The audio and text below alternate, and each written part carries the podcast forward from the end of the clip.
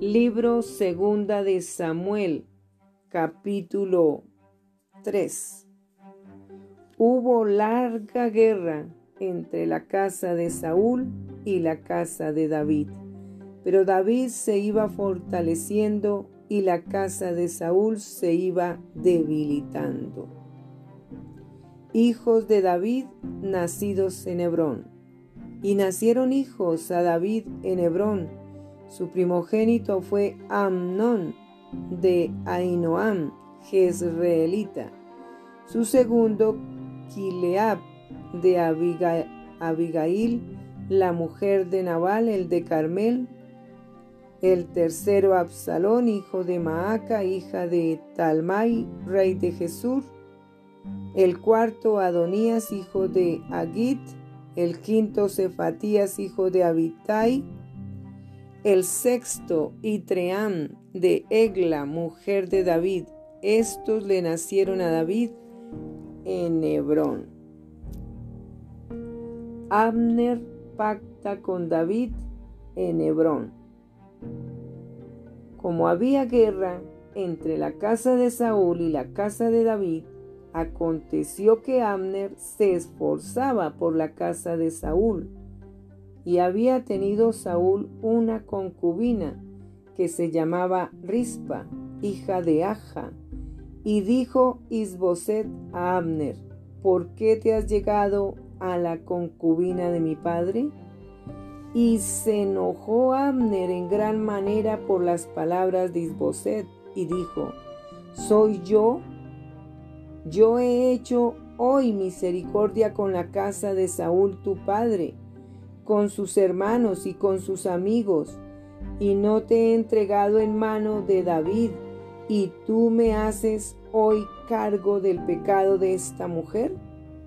Así haga Dios a Amner y aún le añada, si como ha jurado Jehová a David, no haga yo así con él, trasladando el reino de la casa de Saúl y confirmando el trono de David sobre Israel y sobre Judá, desde Dan hasta Beerseba.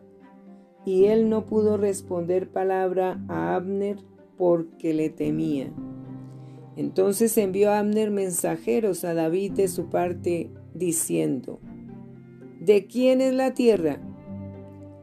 Y que le dijesen, haz pacto conmigo y he aquí que mi mano estará contigo para volver a ti todo Israel. Y David dijo, bien, haré pacto contigo, mas una cosa te pido, no me vengas a ver sin que primero traigas a Mical, la hija de Saúl, cuando vengas a verme.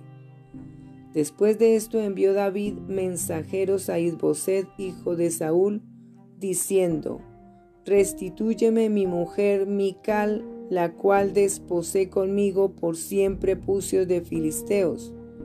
Entonces Isboset envió y se la quitó a su marido Paltiel, hijo de Lais. Y su marido fue con ella, siguiéndola y llorando hasta Baurín y le dijo a Abner, anda, vuélvete. Entonces él se volvió. Y habló Abner con los ancianos de Israel diciendo, Hace ya tiempo procurabais que David fuese rey sobre vosotros. Ahora pues, hacedlo, porque Jehová ha hablado a David diciendo, por la mano de mi siervo David libraré a mi pueblo Israel de mano de los filisteos y de mano de todos sus enemigos. Habló también Abner a los de Benjamín y fue también Abner a Hebrón a decir a David todo lo que parecía bien a los de Israel y a toda la casa de Benjamín. Vino pues Abner a David en Hebrón y con él veinte hombres, y David hizo banquete a Abner y a los que con él habían venido. Y dijo Abner a David, Yo me levantaré e iré y juntaré a mi señor el rey, a todo Israel, para que hagan contigo pacto, y tú reines como lo desea tu corazón. David despidió luego a Abner, y él se fue en paz. Joab mata a Abner. Y he aquí que los siervos de David y Joab venían del campo y traían consigo gran botín. Mas Abner no estaba con David en Hebrón, pues ya lo había despedido y él se había ido en paz. Y luego que llegó Joab y todo el ejército que con él estaba, fue dado aviso a Joab diciendo, Abner, hijo de Ner, ha venido al rey y él le ha despedido y se fue en paz. Entonces Joab vino al rey y le dijo, ¿qué has hecho? He aquí Abner vino a ti, ¿por qué pues le dejaste que se fuese? Tú conoces a Abner, hijo de Ner, no ha venido sino para engañarte y para enterarse de tu salida y de tu entrada y para saber todo lo que tú haces.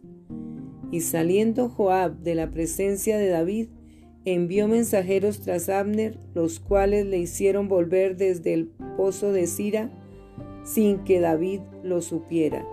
Y cuando Abner volvió a Hebrón, Joab lo llevó aparte en medio de la puerta, para hablar con él en secreto, y allí, en venganza de la muerte de Asael su hermano, le hirió por la quinta costilla y murió. Cuando David supo después esto, dijo, Inocente soy yo y mi reino delante de Jehová para siempre de la sangre de Abner, hijo de Ner. Caiga sobre la cabeza de, de Joab y sobre toda la casa de su padre, que nunca falte de la casa de Joab quien padezca flujo, ni leproso, ni quien ande con báculo, ni quien muera a espada, ni quien tenga falta de pan. Joab, pues, y Abisai, su hermano, mataron a Abner, porque él había dado muerte a Asael, hermano de ellos, en la batalla de Gabaón. Entonces dijo David a Joab y a todo el pueblo que con él estaba, Rasgad vuestros vestidos y ceñíos de cilicio y haced duelo delante de Abner. Y el rey David iba detrás del féretro. Y sepultaron a Abner en Hebrón, y alzando el rey su voz, lloró junto al sepulcro de Abner, y lloró también todo el pueblo. Y endechando el rey al mismo Abner, decía, ¿Había de morir Abner como muere un villano? Tus manos no estaban atadas, ni tus pies ligados con grillos. Caíste como los que caen delante de malos hombres, y todo el pueblo volvió a llorar sobre él. Entonces todo el pueblo vino para persuadir, a David que comiera antes que acabara el día. Mas David juró diciendo, Así me haga Dios y aún me añada, si antes que se ponga el sol gustare yo pan o cualquier otra cosa. Todo el pueblo supo esto y le agradó, pues todo lo que el rey hacía agradaba a todo el pueblo. Y todo el pueblo y todo Israel entendió aquel día que no había procedido del rey el matar a Abner, hijo de Ner también dijo el rey a sus siervos, ¿no sabéis que un príncipe y grande ha caído hoy en Israel? Y yo soy débil hoy, aunque ungido rey, y estos hombres, los hijos de Sarbia, son muy duros para mí. Jehová dé el pago al que mal hace, conforme a su maldad.